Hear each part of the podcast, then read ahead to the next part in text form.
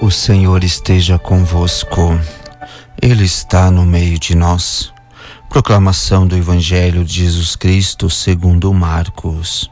Glória a vós, Senhor.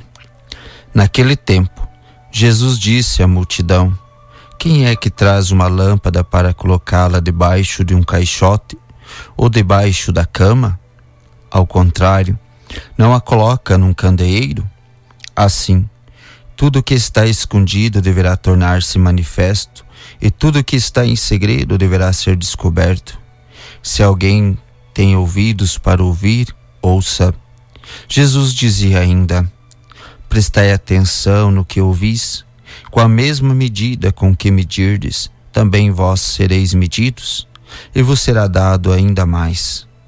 Ao que, ao que tem alguma coisa, será dado ainda mais do que não tem será tirado até mesmo o que ele tem. Palavra da salvação. Glória a vós, Senhor. Uma breve reflexão do Evangelho de hoje. Cristo, palavra, nos revela o segredo do amor de Deus através de sua humanidade.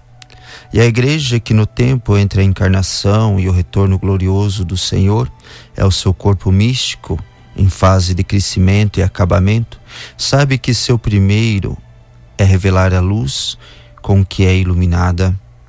Apesar dos obstáculos, a fraqueza, os erros e os pecados, se a plena revelação é reservada para o fim dos tempos, desde agora é necessário que a mensagem do, evang do Evangelho seja transmitida com fidelidade e coragem, traduzida na atualidade proclamada diante do mundo, não como se nos pertencia de quem muito recebeu e por isso tem mais responsabilidade, com a gratidão dos que foram escolhidos e introduzidos no segredo de Deus e com o desejo de que todos sejam participantes da nossa sorte.